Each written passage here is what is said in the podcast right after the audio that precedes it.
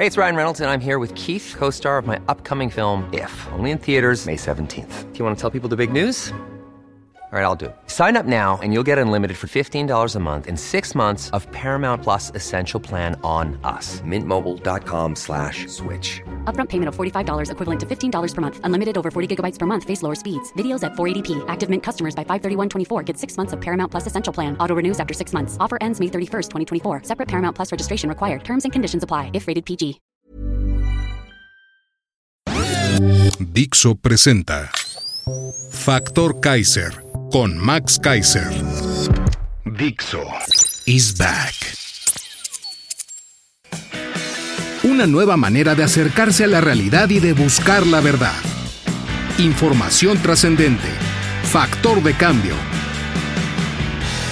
Factor Kaiser. Tema número uno. García Luna es encontrado culpable en una corte norteamericana. Tema número dos. Morena quiere ideologizar la educación pública en México. Tema número 3. Hasta la Auditoría Superior de la Federación más laxa de la historia confirma el desabasto de medicinas. Eso es lo que vamos a analizar hoy en el episodio número 20 de Factor Kaiser. Yo soy Max Kaiser y estos son los temas que hoy son los más importantes y se relacionan con muchos otros que hemos visto para generar el contexto que nos afecta directamente a ti y a mí. Ayúdame a compartirlos, ayúdame a que todo el mundo se entere vamos siendo factor de cambio todos los que vivimos en este país. Acompáñame a ver estos temas. Tema número uno. Genaro García Luna, culpable en una corte norteamericana. Fueron más de dos largos años desde su captura el 10 de diciembre del 2019. 20 días que duró el juicio en una corte de Brooklyn, Nueva York, en la que Genaro García Luna fue declarado culpable de cinco cargos. Ayudar al crecimiento del cártel de Sinaloa, contribuir a la eliminación de grupos rivales, permitir el paso por México de toneladas de cocaína que terminaron en Nueva York, Chicago y Los Ángeles, así como de mentir en el trámite de su solicitud de ciudadanía en Estados Unidos. Esos fueron los cargos que presentó la Fiscalía norteamericana, que logró armar un caso lo suficientemente convincente para que 12 miembros del jurado, que escucharon a 26 testigos presentados por la parte acusadora, en su mayoría testigos protegidos, sentenciados por temas relacionados con narcotráfico, crimen organizado y lavado de dinero, así como exfuncionarios y funcionarios de ambos países, que se armó un caso que fue convincente para estas 12 personas. El juicio fue, la verdad, un poco decepcionante. Durante los dos años que duró la investigación, después de su detención, se especuló en muchos medios de comunicación que la Fiscalía presentaría a más de 70 testigos, así como pruebas físicas, como registros financieros, videos, audios y todo tipo de herramientas para llegar a la convicción. Pero eso no sucedió. Es importante recordar que en este tipo de juicios en Estados Unidos, la Fiscalía solo debe convencer a 12 personas comunes y corrientes, que no son especialistas en derecho ni en crimen organizado y que deciden con base en el criterio que pudieron formarse en los días que dure el juicio, es decir, en los 20 días. La Fiscalía logró convencerlos y eso es suficiente para obtener un veredicto de culpabilidad allá en Estados Unidos. Esto es gravísimo, en muchos sentidos. Se trataba del encargado de la seguridad de nuestro país, que, según la Fiscalía norteamericana y el jurado, desde su posición beneficiaba a ciertos grupos del crimen organizado y abusaba del poder para beneficio personal. Si esto es cierto, es una gravísima deslealtad al Estado mexicano, a la ciudadanía, a la Constitución y a las leyes. Y no hay matiz alguno que pueda hacerse. Lo que es una pena es que la justicia haya llegado allá, en Estados Unidos, y no aquí en México. Y que no haya quedado claro cómo una sola persona logró engañar durante tantos años a las mismas autoridades norteamericanas que hoy lo acusan y lo declaran culpable. Quienes antes tenían una estrecha relación con él, que colaboraban y generaban todo tipo de operativos e información para esta persona, hoy lo acusan. Hubiera sido muy interesante saber cómo esa persona lo logró. Tenemos en México muchos años esperando juicios similares a este, por los cientos de deslealtades de cientos de servidores públicos en diferentes niveles que han provocado y tolerado la violencia que hoy vivimos en nuestro país. Seguimos esperando el primer juicio en México sobre servidores públicos de alto nivel y de sus redes de complicidad. Estos servidores públicos desleales han convertido a este país en un cementerio que cuenta, en promedio, 30.000 homicidios dolosos al año, 90% de los cuales quedan impunes. Seguimos esperando que las autoridades mexicanas se atrevan a crear las capacidades suficientes para investigar, enjuiciar y sentenciar a servidores públicos cómplices y a los miembros del crimen organizado, pero aquí, en México, que los casos se lleven y se completen en México, con investigaciones bien hechas y pruebas contundentes, llevados por autoridades autónomas, que no pacten impunidad con los gobiernos en turno y que le sean leales a la población y a la Constitución mexicana. Seguimos esperando eso. Mientras eso pasa aquí en nuestro país, ojalá por lo menos en Estados Unidos se sigan de frente, investigando y llevando a juicio a todo servidor público mexicano que viole la ley y ponga en riesgo a la población de aquí y a la población de allá. Ojalá esto que sucedió en Brooklyn haga sentir terror a los ex servidores públicos y servidores públicos actuales que abusan del poder y utilizan sus cargos para beneficio propio. Ojalá a partir de hoy dejen de poder dormir tranquilos.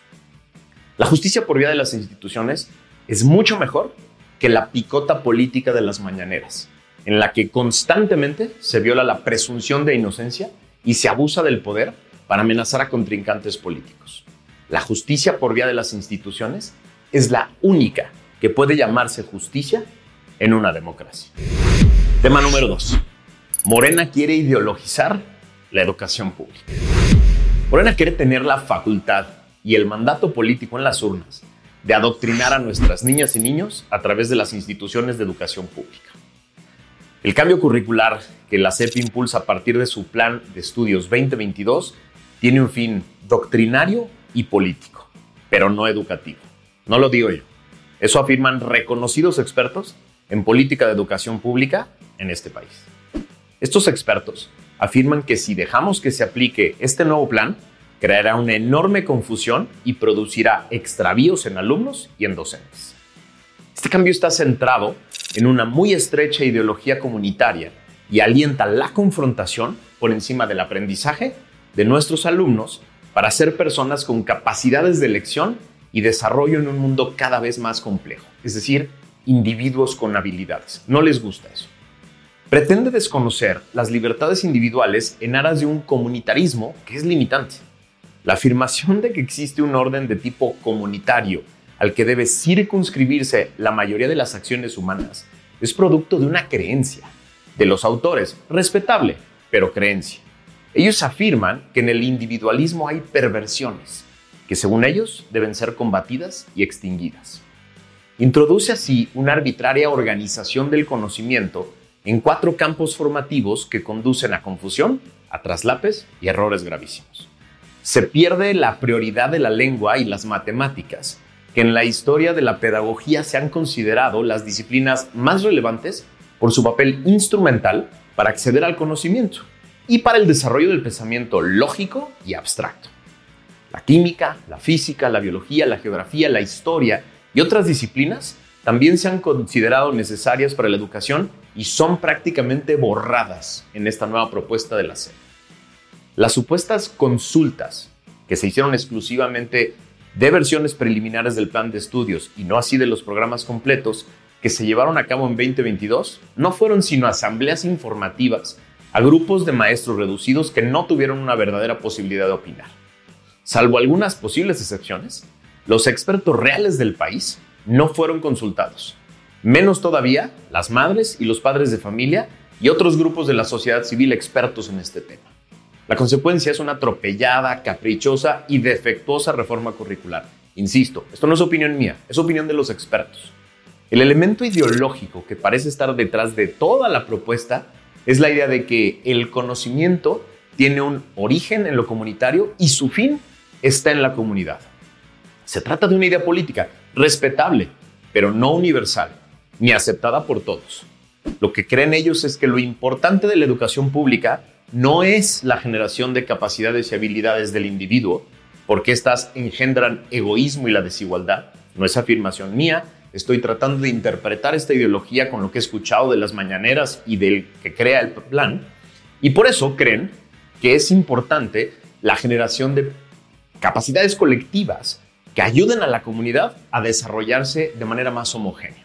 Insisto, respeto a quienes creen esta visión de la sociedad, pero no creo que un partido que gobierna por un periodo de seis años tenga el mandato político ni la facultad constitucional de cambiar por completo no solo la política educativa, sino la idea central de los derechos humanos, que dicen que es el individuo y no una colectividad el que tiene el derecho a que el Estado le dé las capacidades necesarias para desarrollarse como persona. Sería conveniente que en las próximas elecciones los candidatos de Morena nos expliquen claramente su concepto no solo de educación pública, sino de sociedad, para que después no quieran sorprender a medio sexenio a todo mundo con ideas que parecen sacadas del manual del chavismo venezolano o de la Carta Fundacional de Corea del Norte. Tema número 3. Hasta la Auditoría Superior de la Federación, más laxa de la historia, confirma el desabasto de medicina. Apenas el lunes pasado platicábamos tú y yo en este programa de que esta Auditoría Superior de la Federación es, dicho por su superior jerárquico, la Cámara de Diputados a la que está adscrita, la más laxa y permisiva desde su creación. Bueno, pues esa Auditoría Superior de la Federación, sometida al gobierno en turno, confirma vía auditorías que lo que yo he dicho y hemos dicho muchas personas hace años y el presidente López había negado una y otra vez, es cierto. El desabasto de medicinas para niños con cáncer fue una tragedia inhumana y real. En una nota de hoy de Animal Político se revela que la compra consolidada de medicamentos a través de la ONU, como la propuesta que Andrés López tuvo para supuestamente combatir la corrupción, no funcionó. 31 hospitales de especialidad del país recibieron solo el 5% de los medicamentos que habían solicitado para el tratamiento del cáncer en 2021. El 5%. Así lo reveló la Auditoría Superior de la Federación en la revisión que le hizo a la adquisición consolidada y distribución de medicamentos oncológicos del Instituto de Salud para el Bienestar, el INSABI, en la Auditoría de Cumplimiento 2035, publicada este lunes pasado como parte de la revisión de la cuenta pública 2021. Durante la administración del presidente López, padres de niños con cáncer han denunciado por todos lados el desabasto de medicamentos oncológicos pero el mandatario lo había negado permanentemente e incluso había acusado a padres y a organizaciones de opositores. Mientras que el inefable subsecretario Gatel había asegurado en programas de paleros como los del Canal 11 que los niños eran golpistas, que tenían una visión golpista. Sin embargo, la auditoría confirmó ya el desabasto, después de revisar y contrastar inventarios y contratos, es una realidad. Revisó 31 instituciones, como el IMSS, el ISTE, la SEDENA, la Marina, hospitales regionales, como el de alta especialidad de Chiapas, el de Iztapaluca o el de Oaxaca, que tanto hemos denunciado, el del Bajío, o el Hospital Infantil de México Federico Gómez, el Instituto Nacional de Cancerología o el Instituto Nacional de Pediatría. Todos esos los revisó y ahí encontró el terrible desabasto del que tanto hemos hablado. Es decir, ahora no solo tenemos a los miles de testimonios de padres y pacientes, los estudios de organizaciones como Impunidad Cero y Cero Desabasto, quienes habían documentado esta tragedia ya de muchas formas. Hoy tenemos además una auditoría formal, oficial, terminada y notificada al gobierno en turno de una autoridad competente que documenta el desabasto de medicinas, por lo menos para el año 2021. Pero por eso nos tenemos que ocupar de exigir cinco cosas concretas. Uno, continuar con las investigaciones para también documentar el desabasto en 2022. Dos, denunciar penal y administrativamente a los servidores públicos responsables. Tiene que haber justicia en este caso. Tres, cambiar de inmediato y por completo la política de compra y distribución de medicinas para que lleguen a los enfermos. Cuatro, poner como prioridad número uno de la agenda de los partidos de oposición el rediseño completo del sistema de abasto de medicinas para atender la salud. Y cinco, reconocer que finalmente están probadas, más allá de cualquier duda razonable, las mentiras de López y de Gatel respecto al desabasto de medicinas y exigirles una disculpa pública para los niños y para sus familias. Estos tres temas que analizamos hoy son muy complejos, son muy importantes y tienen un impacto muy claro y muy concreto, no solo en tu vida y en la mía, sino en la vida del país, en el desarrollo de nuestra democracia, en el ejercicio de gobierno, en la seguridad.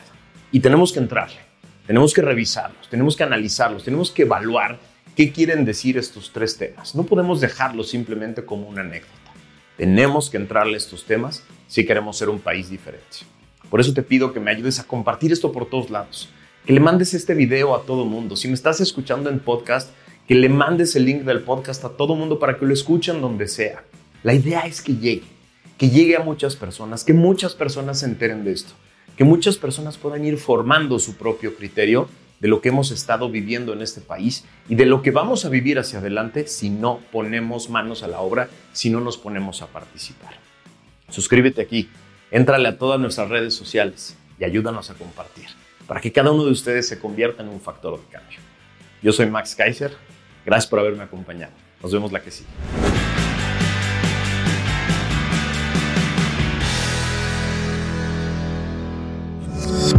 Dixo is back.